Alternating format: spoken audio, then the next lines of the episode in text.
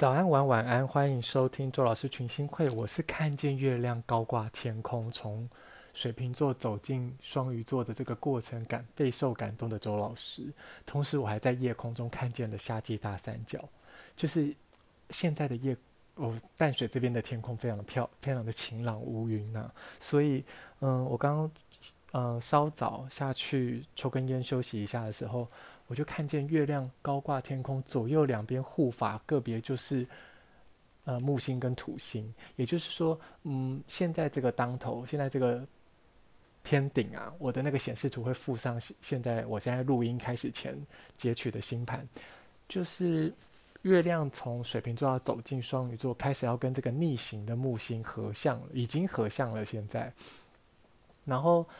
我在我在看见九点多在看见这个星象的时候，我从旁就看到了牛郎星、织女星还有天津四形成的夏季大三角，真的是非常的鲜明，非常的漂亮。然后我就想说，不行，这个星象太美了。我回到我家的阳台，我还拉着我妈一起认月亮、认木星、认土星，因为就是很美嘛。有有有一说法，这很像一个牛头，有没有？就是一颗大大的月亮，然后两个牛角的顶点。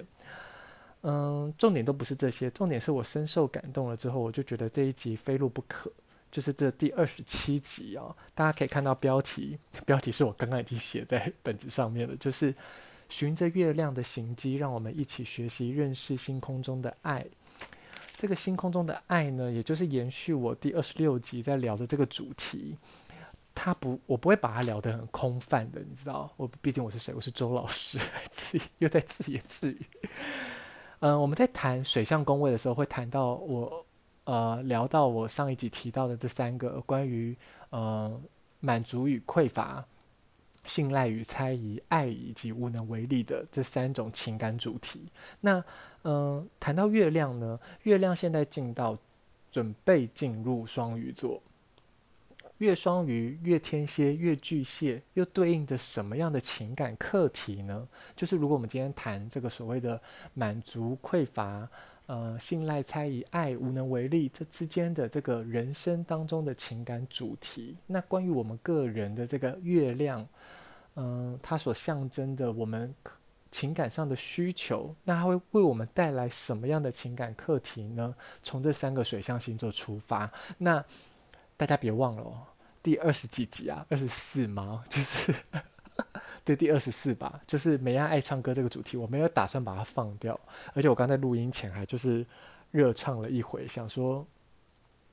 呃，回回忆起一下我爱唱歌的心情。就是这一集我绝对会做的，大家不用担心，我不会这个空头支票，我不可能开这个空头支票的，因为本人真的非常爱唱歌，马上高歌一曲有没有？没有，不行，因为录完这集我要去睡觉了，然后。呃，关于大众占卜的部分，就明天我睡醒之后，我再来录一集喽，对不对？这样是不是很棒？好像真的开始日更了起来，有没有？嗯、废话不多说，我们直接切题，三分钟我掌握得很好。从月巨，我我直接从月巨蟹开始讲，就是个别去说到这三个水象星座，月亮落入这三个水象星座，我们会嗯、遭逢什么样的情感课题？首先是月巨蟹。月巨蟹其实是要学会的事情，叫做懂得如何爱自己。因为，比如说老师本人就是月巨蟹，嗯、首先可以先讲一个前提，就是所有人的月亮，我们在学习这个月亮的时候，未来我在讲月亮的时候，会特别在细部说明。我们都会谈到月亮象征的我们的内在需求，那月亮象征的我们所需要被满足的那个安全感。可是那个安全感究竟从何而来呢？一开始的时候，那个需要被满足的安全感究竟从何而来呢？一开始的时候，我也以为，嗯，这个安全感应该是……哎呦，等一下哦，调整一下我的胶带。一开始我也以为这个安全感应该是与这个需要被满足的安全感应该是与生俱来，就是这个匮乏是一种与生俱来的状态，安全感的匮乏。后来我才发现，哎，原来不是这样。我在呃学习的过程中，依稀记得应该是看到谁啊？韩老师吗？聊到他妹妹越巨蟹的妹妹，有提到这么一件事情，就是我我我惊觉这个月亮所象征代表的这个需要被满足的匮乏的安全感，或是内在需求，其实它是一个会从小的时候为你带来嗯刺激，带来印记，带带来呃烙印，以至于你未来就是一些事件的触发，会为幼小的灵魂烙下刻印。以至于我们未来未来在长大的过程当中，渴望被满足这样子的匮乏感。所以，比如说像他，呃，月巨蟹的妹妹，或是月巨蟹的我，这个到月亮的地方，我会细我自己的故事部分，我到月亮的部分会再细谈跟大家分享。韩老师就分享到，他妹妹月巨蟹的妹妹从小就对跟父亲双亲之间的关系一直有一个呃疏离感，就是他对于至亲的亲密关系，他是有很强烈的不安全感。那原因当然就是因为他，呃，幼小的时候可能被别人被托托给别人照顾，然后可能是保姆，可能是隔代教养，以至于他跟双亲之间的关系，这个所谓的直系血缘的血亲之间，一直有一个很强烈的没有被满足的疏离存在。那，呃，也就是这个，呃，自幼小所烙印下来的这个疏离感，导致他未来长大感受到这个匮乏的安全，这是一个。呃，我看读到韩老师对他妹妹的文字描述，当然那是他后来他的学生整理的内容，但这也是他课堂上一定聊过的内容。然后我就惊觉说，哦，原来这个这个情感上的匮乏，这个安全感上的匮乏是呃其来有自的，它并不是与生俱来这么理所应当的。嗯，那所以在这边聊到这个月巨蟹要懂得如何爱自己这件事情，是我很清楚的意识得到。我因为自我的匮乏，我其实不相信无条件的爱，我不相信自自己是值得被爱的。就是呃，那个不相信自己值得被爱这个状态，其实并不是说我觉得我自己很呃很掉价，或者是我自己很不值，而是你要认为自己很不值，跟不相信自己值得，其实是两件不同的两种完全不同的观感。那很显然的是，我就算值。嗯、我就算没有觉得自己不值，但是我也无法相信自己值得。这是一个很很有趣的、很吊诡的心理状态。那也就是在这样子的心理状态里面，我会发现，其实那个匮乏以及那个不相信自己自己值得的这件事情，很显然的就成为了一个我生命里的制约。那嗯，我我其实是在近期这段时间遇到这段感情，我才这段说不知道算不算了。应该算是那叫什么啊？那叫什么？中场休息的一段感情，呃，我才意识得到说，我才意识得到，原来有一个人可以爱我如此，就是他可以这么强烈的向我表达，向我投注、倾注他对我的感情，他对我的爱，而且他一而再、再而三的要我相信自己是值得被这样子对待的。我就从中意识到说，哦。就是我我我原本一开始跟我学生的说法是说，其实月巨蟹很懂得怎么爱自己，但其实懂得爱自己之前，一定有经历过一个学习的过程嘛。所以所有的月巨蟹都需要从这个不相信无条件的爱，从这个呃至亲的疏离呃亲密关系的疏离感当中去明白懂得，呃唯有我们开始懂得爱自己之后，我们才会相信自己是值得被爱的。这是一个很有趣的事情，然后这其实是一个爱的最原原始的状态，就是你如何和自己自处，你如何从这个匮乏感中脱身，然后再来到，嗯，我不是故意这个篇幅讲的这么少，好，相信我，如果所有的月巨蟹的朋友，我到月亮的部分，我会再好好的把这个部分，呃，关于月亮和巨蟹座两个能量，呃，都在一块之的内容扩充这样。因为这整个进程，就是月亮在三个水象星座的那个关于爱的议题是越来越复杂，以及越来越升华的，就是嗯，越来越化整为零的状态。嗯，呃，来到月巨月天蝎，月天蝎要懂得这个东西有点复杂哦。对，月天蝎要懂得爱的光谱，并非极端的衡量、盘算、交易，而是多元与容纳。而这个容纳当中，就是容纳你也容纳我，你中有我，我中有你的状态，就是容纳所象征代表的包容的真意，真正的含义，并不是莫可奈何，是共好的、双赢的，是创造共有的价值的。就是，就你看，这个讲了噼里啪啦一长串，月月天蝎要明白的事情是这件事情。那为什么？就是他到最终，他懂得这件事情之后，懂得爱的光谱并非极端的衡量、盘算、交易之后，他才能够体现如同爱自己一样的爱别人。因为月天月天蝎所遭遇的状态，是因为信赖，因为在乎信赖。因为信赖一体而产生的被欺瞒、被猜疑，呃，导致的绝爱状态、绝对爱或者是决绝的爱的状态，因为，嗯，这个。信赖被视作一个理所应当的情感关系，那在这个理所应当的情感关系当中，这个想象会陷入一种爱情的等价交换的状态，就是认为对方应该能够像爱他自己一样爱你，爱他自己一样爱我，爱我们。就是月天蝎的情感课题，就是来自于这个呃理所应当的想象感情感关系的想象当中有这个爱的等价交换的嗯、呃、的什么？的状态，这个爱的等价交态交换的状态，就会导致有非常多的你应该，你应该在这个你应该的想象里面去想象对方能够像爱他自己一样爱我们自身。可是这其实是一个倒果为因的状态，这个倒果为因的状态会一直延续到月双鱼的能量。那也就是源自于这个理所应当的感情状态，所以。这个信赖问题才会产生被欺瞒、被被猜疑彼此，或是你主动提、主动呃引发的关于猜疑和欺瞒的议题。那其实这个猜疑和欺瞒的议题，换一个面向，他在谈的就是信赖与否的问题嘛。然后，嗯、突破了这个课题，才能够明白这个爱的，嗯、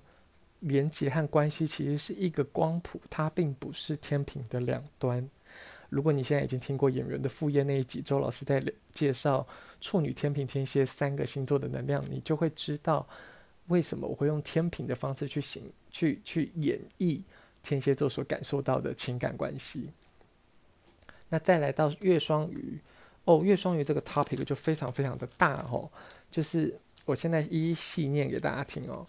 月双鱼要懂得的是什么？就是爱的与生俱来。其实这是很延续我上一集聊到的内容的。月双鱼需要去懂得爱的与生俱来，不需要创造，而是在实现爱的过程里面发现更多的爱。记不记得我说的？就是因为创造了一个，在实现爱的关系里面创造了一个爱，就能够发现更多的可能性跟希望。嗯，月双鱼在懂得爱的与生俱来，无需创造。而是在实现爱的过程中，发现更多的爱，就是放弃盲目追求唯美和理想中的无私与奉献。因为爱就是相信，就是他要去放弃那个理想化的无私奉献的包山包海的大爱。因为爱就是相信，相信便有了彼此，相信便不再孤单，相信即是彼此信赖。爱作为义无反顾、无条件的意念，只要存在，我们就是爱。我们就因为这份爱的连结而感到臣服，臣服于宇宙，臣服于冥冥之中的关爱与造福。明白所谓我好即是你好，并非你快乐于是我快乐这般倒果为因的关系哦，而是你我好即是你好，是彻底的明白我，我才是爱的源头。我感受到了爱，就代表着这个世界就充满爱。你看月双鱼要学会的课题有多多多多广袤，多多无垠，就是，嗯、因为这件事情的不够明朗化，导致于月双鱼的人很容易陷入你快乐于是我快乐的回圈里面。那到最后，月双鱼的人就会感觉到自己被掏空了。如果这件事情是这样倒果为因的关系的话，我们跟别人之间的这所谓爱的连接，这些情感关系，如果是建立在你快乐于是我快乐，那终究有一天月双鱼的人会感到内里是掏空的。只有回过头来的意识到，我们我这个的这个这个存在即是爱的源头，我又即是世界，爱即是世界，即是无穷的情况下，才有可能，嗯、健康的去面对每一段关系。就是，嗯、我们不用把月双鱼的这个爱。讲的就是最怕，就是你以为月双鱼的爱是包山包海，然后无私奉献，然后又大又又又又又无所不包，这样就我呃什么都有，然后呃什么好像你想点什么菜单，它都能满足。不，月双鱼的爱从来就不是这样，月双鱼的爱是非常的私己的，非常的单一的，非常的就是你可以看看月巨蟹的表现，就是他甚至可以不问他人需要，只需要满足他自己的。而去发挥他所象征的、他所理解的那份爱是什么？这这反而才是月双鱼的人需要学会的事情。所以他要懂得的事情就是，爱的与生俱来，不需要创造的，不需要透过满足去创造，只是你不断的在实现那份属于你的爱。在这个过程当中，你就会发现更多的爱。它是一个很简单的，嗯嗯脉络的，只是如果你倒过来看，就很容易弄拧了这件事情。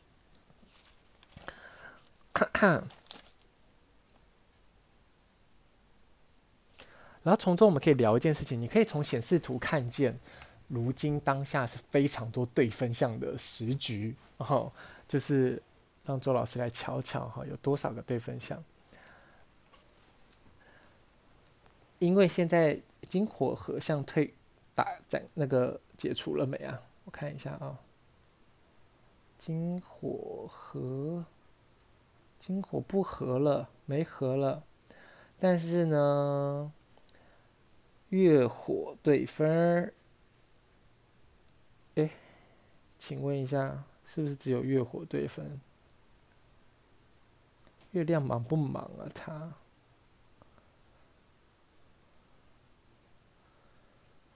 月木和月火对分了，好了。然后，然后还有谁在也在对分？一堆人都在对分，我就不细数了，好不好？就花时间在讲这个东西，显得我好像脑脑袋很笨，因为我的确想睡觉了。可是这一集我就很想把它录完。但不是在敷衍大家，我已经很努力的把文字整理得很有效率了，就很想跟大家分享这个我看到的内容了。总之，讲对分，为什么讲到对分相？是我我近期以来我领悟到一件事情，就是我也是延续的我上一集讲的这个内容，就是我我不是说这个爱的连接与生俱来在我们每个人之中吗？所以我发现所有的对分相都是通往爱的连接，所有人星盘里或是我们行运里。行运跟我们的命盘当中产生的这些触发的事件、产生的能量、产生的这些对分项，它其实都是通往通往爱的连接，就是对分项都是展现出爱的不同面向。我们每个人都是透过对分项去学习如何爱，如何成为爱。这是一个呃，听起来好像很空泛，爱其实从来都不空泛，爱是一个很具可以很具现化的。意念，如果你把它想做是猎人当中的念能力的话，只是它透过不同的关系、不同的定义，它可以展现出不同的面貌，是这样子而已。那它就是一个我们与生俱来所携携带的、伴随着一个意念精神的存在，只是看你如何去显化它。就像或呃，有我的学生昨昨今天才跟我分享，他他。呃，这他的部分我不细数。就总之，他在他自己的星盘和行运里面，他意识到说，原来所谓冥王星，所谓呃四分相，所谓对分相啊，他的星盘里没有对分相啊，就是说他自己星盘中感受到的那个四分相，或是行运跟他之间产生的这个四分相，并不全然都是所谓困难，因为毕竟周老师学派就是不论吉凶好坏。可是我这个学生就已经跟我上了很久的课，他还是没有办法从那个。人生的经验当中感受到的那个四分相跟对分相，跳脱出那个窠臼，不去认为他们是不舒服的，因为他本人觉得很不舒服。可是他今天感受到了，就是这个相位，这个四分相对他来说，诶，难得的跳脱了一个他自己本人的刻板印象。于是我就跟他讲说，就所有的相位其实都不分好坏吉凶，其实它终究都如人饮水，如如人饮水，冷暖自知。嗯，是我们选择怎么显化这些相位的能量的。所以这这句话就回过头来再讲，我现在在讲的这件事情，就是是我们每个人去如何去显化这个对分项的呃。能量状态，然后从这状态当中去汲取我们如何认知一段关系，或者我们如何解释爱，或是恨，或是无能为力。而这这几个呃感受，都是被南瓜在呃十二宫里头，或者是所谓的双鱼座的一个嗯能量特质。这个为什么它是一个双鱼座的能量特质？因为它都由我们为中心点去显化。就是双鱼座的其中一个能量特质，就是呃，自我中心投射出的外在环境，反过来反映了内心的真实。所以，这个不管你心中火拽有的是爱，拽有的是恨，拽有的感受到的是无能为力，那都会反射成你的环境。这是一个双鱼座能量很很嗯很厉害的地方，就是。所有的太阳双鱼都可能，都可以是显化大师，就是或者说你就可以说他们的人，他们的生活就是一个显化的象征，显化隐喻的显化者这样子。然后，嗯，刚刚在 Instagram 上面，我的德国听友 和我很热切的分享，就是。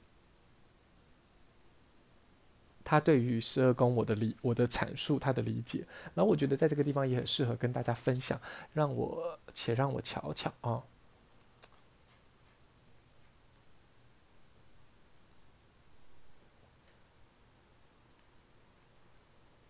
又是大空白，有没有？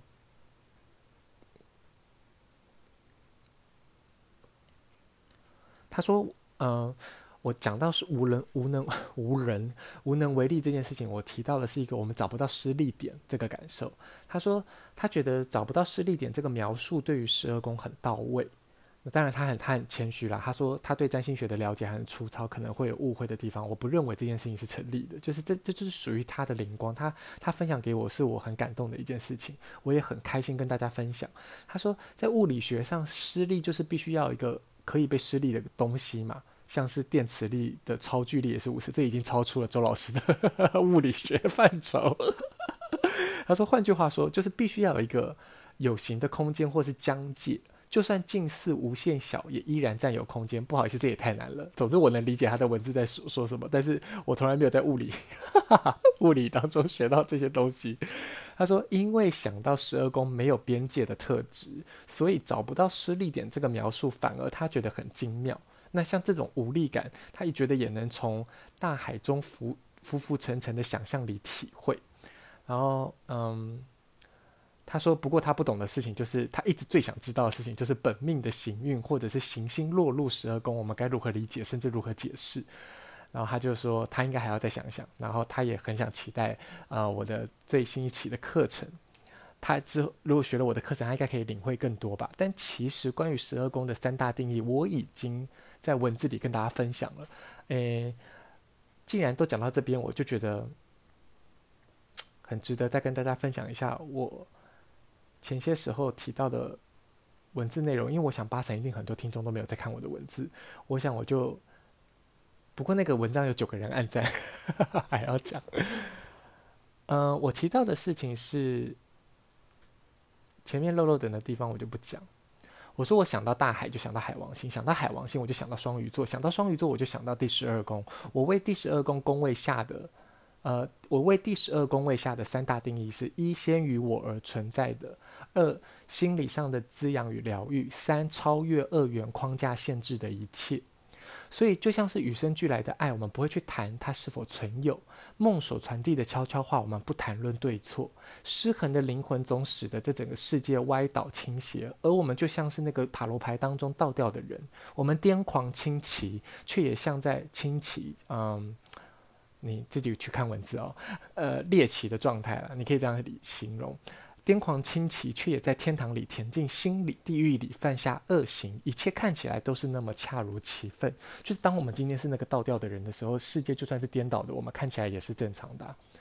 我们如何看穿、看透、看得深入浅出？看见镜子的彼岸，其实也是这端。核对左边还是右边，其实也只是大脑的正常发挥。心理与生理其实没有分别，肉身就是我们精神的延伸，是我们灵魂开出的花、结出的果，是我们自己捏的泥巴。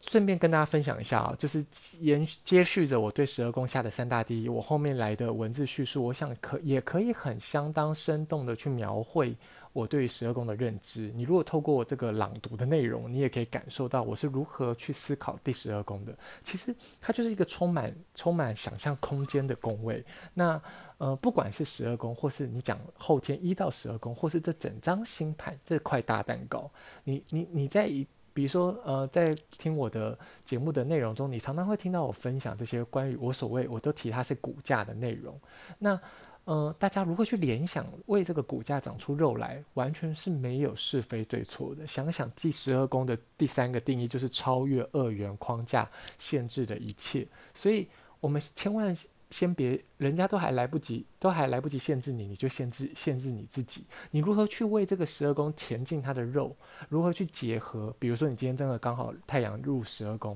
你就去听我那一集怎么介绍太阳嘛。那你透过我怎么介绍太阳，怎么去理解太阳的定义，然后你对于你自己的星座有一定的想象。当太阳结合这个星座的能量都在一块，让我们今天再丢进第十二宫里面。如果你拥有了太阳的三大定义。给予、追随、主宰，你拥有了十二宫的三大定义，呃，先于我而存在的心理上的滋养与疗愈，超越二元框架的一切，超越二元框架限制的一切。那这个星座，你你就去试试想，也帮他想想这三个定义，也帮他想想三个定义。那这三个大的定义，三加三加三，它可以统整出什么样的结论？你就可以继续往下发想了。就是在我的我的占星学的脉络里面，其实也就是用透过这样子的方式去做理解跟诠释的。那只是这理解跟诠释，或是你如何为你自己的星座下那三大定义，其中有一个非常非常非常关键的中心思想，就是不论好坏，不论吉凶。所以当这三加三加三的这个能量，它在结合了相位的时候，你才有办法站在一个更高的高度去理解。呃，能量的组合其奥妙之处，就是它其实是有很有变化性的，因为它本身在谈的事情是什么？变的法则啊！大家不要忘了，就是所有的这些工具在聊的事情，终究都是在谈论能量如何变化，而这些变化和韵律之间如何对我们产生影响。嗯嗯，讲到最后突然上起课来了呢，然后也觉得这个课上得挺好的啊，很完满啊。好，以上就是这一集，呃，迫不及待想赶快把它录给大家听的内容，呃，希望大家听了也很满意。哎，我怎么回不到那个软体？就他妈的！好，录到这边，老话再来。哎，今天星空真的好美哦，你们谁没事就去看看好不好？不管你现在睡了没。明天看应该也来得及啦，明天应该才会正式的月木合相啦，对不对？哦，我要讲个很重要的事情，就是啊，对，开头讲的这个，呃，月亮从水瓶座走进双鱼座，然后以及这个美丽的夏季大三角作陪，什么事呢？月木要合相了，月木要合相在双鱼座。嗯啊，刚双鱼座的特质，哇，你们听到我打了一个很完整的嗝。双鱼座的特质，刚刚也透稍稍透露了给你们一点了。其实，其实双鱼座的特质，在我刚刚讲的那所有的内容全部都讲完了，就是那三大特质，其实我讲完了。然后，呃，你们就自己去抽丝剥茧是哪些内容，反正未来一定会再讲到的。我要聊的事情是月木要合相在双鱼座了，要聊什么事情呢？跟这个牛郎织女有关系，就是你去发个愿吧。你觉得你自己准备好了吗？你准你觉得你准备好进入一段关系了吗？这才是这一集的中心，我想要传递的事情就是，如果你觉得某种程度上，其实你准备好想要从关系里面学习一些课程了，学习一些课程，我们是有在 booking 什么吗？学习一些关于爱的课程，你要去借由的这些对分享，借由的这些关系去寻找爱的连接，去学会如何爱，如何成为爱了。那你不妨就在这一两天发个愿吧。就是在星空之下作证，在牛郎织女星之下作证，就是你你想要你想要一个什么样的对象？你你是否希望月亮代表也象征我们的灵魂呢？你你你希望把你灵魂的这个愿力发大，去寻找你的灵魂伴侣、你的双生火焰、你的前世情人，让他来跟你圆今生的课题。哎，千万不要觉得只有爽而已，我可以完完整整的告诉你，不止只有爽，就是 本人前阵子的日子就是一一度变成康斯坦丁，就是驱魔神探。就是那其实是很耗力、好很耗费心力的。然后，嗯，我我我是希望鼓励你们去发一个愿想，就是你你你如何去诶向宇宙怎么下订单？这我很久以前就已经讲过了，大家可以回过头来去听一下。就是反正他会他反正木星和土星都坐镇嘛，他会他会去梦想导师会去帮你筛选，会去帮你选选呃会去。呃，检验看看你许下的、发下的这个愿愿想，你你予以渴望体验的这个人生、这个感情关系，呃，适不适合现在的你？那宇宙就会为你的订单去核销跟报账嘛，就这样讲成这样。最后跟大家分享一个小笑话，就是我一个天秤座的友人，他在最近的床伴，他跟最近的床伴呃在一块的时候，他发现床伴碰见他的时候会喷香水。然后就问，他就问他的，呃，这个床伴，哎，你可以，哎，床伴好像有点太直白，你可以把他当做是在他最近在约会的人吧。然后，呃，有一次他就问他说，问他的约会对象说，你怎么喷那么香啊？约会对象就说，因为我擦香水啊。然后他就问他约会对象说，你睡觉擦香水？然后对象就说，哦，因为你在，所以我才擦。结果呢，某一个早上，他们都还在赖床的时候，他就突然听到。他这个约会对象放了一个屁，然后我这个朋友就假装没听见在睡觉，然后他说当他就跟我讲说他当下就是这个对象当下一定超想死。他说一个睡觉都要擦香水的人，在早晨浪漫的赖床时间放屁，干脆去死算了。他是他的意思是说，如果他他假想天秤座的他，如果是那个在睡觉都要擦香水的人，如果他在早晨的赖床时间如果放了屁，还会觉得他去死算了。于是他选择装作没听见，就是他假装他还在睡，然后我就我大笑了一番，就说：“爱你就是爱，就是它体现了爱的本质。”他以太阳天平的方式去体现了如何成为一个爱啊！以下就是一个，以上就是一个小笑话跟大家分享，相信你们可以从这当中明白，爱其实是很容易的一件事情，就像是装死装死。可是因为我本人很讨厌装没事这件事情。主要是 focus 在争执上面了。我最讨厌争执完装没事，那很该死。好，